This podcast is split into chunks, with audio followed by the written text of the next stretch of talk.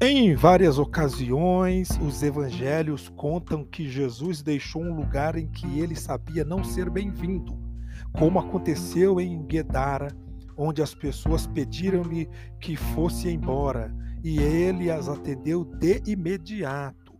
Jesus instruiu os discípulos a fazer o mesmo. Deveriam abandonar cada localidade que não os recebesse bem e sacudir o pó de seus pés.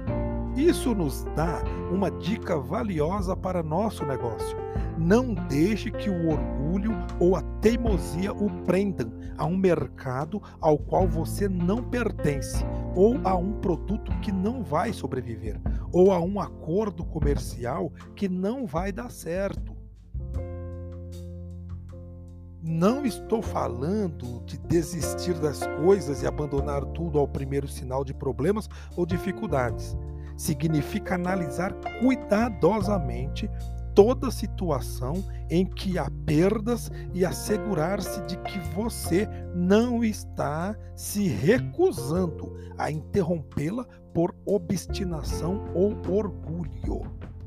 Elimine os prejuízos Jesus agiu assim.